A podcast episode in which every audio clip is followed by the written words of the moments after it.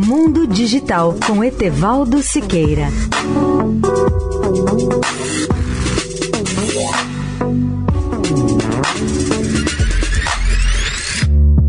Olá, amigos da Eldorado.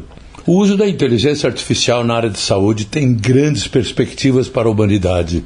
Com certeza teremos em futuro muito próximo inovações em hardware e software que nos possibilitarão o uso de dispositivos vestíveis, inteligentes em qualquer lugar e capazes de nos fornecer diagnósticos rápidos e precisos de sintomas ou alertas importantes.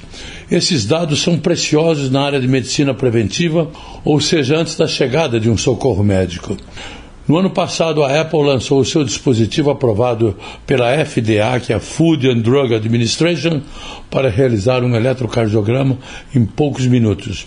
A empresa francesa de equipamentos de saúde, WeThings, também anunciou seus planos para lançar um relógio de pulso equipado com eletrocardiograma.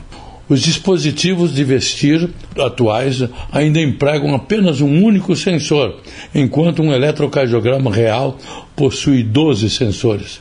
Eu tenho em casa e uso sempre um oxímetro, um minúsculo dispositivo que coloco em meu dedo indicador como um dedal para medir minha pulsação e a oxigenação de meu sangue.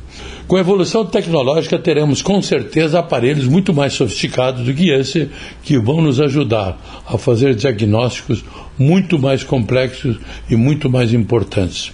Etevaldo Siqueira, especial para a Rádio Eldorado. Mundo Digital com Etevaldo Siqueira.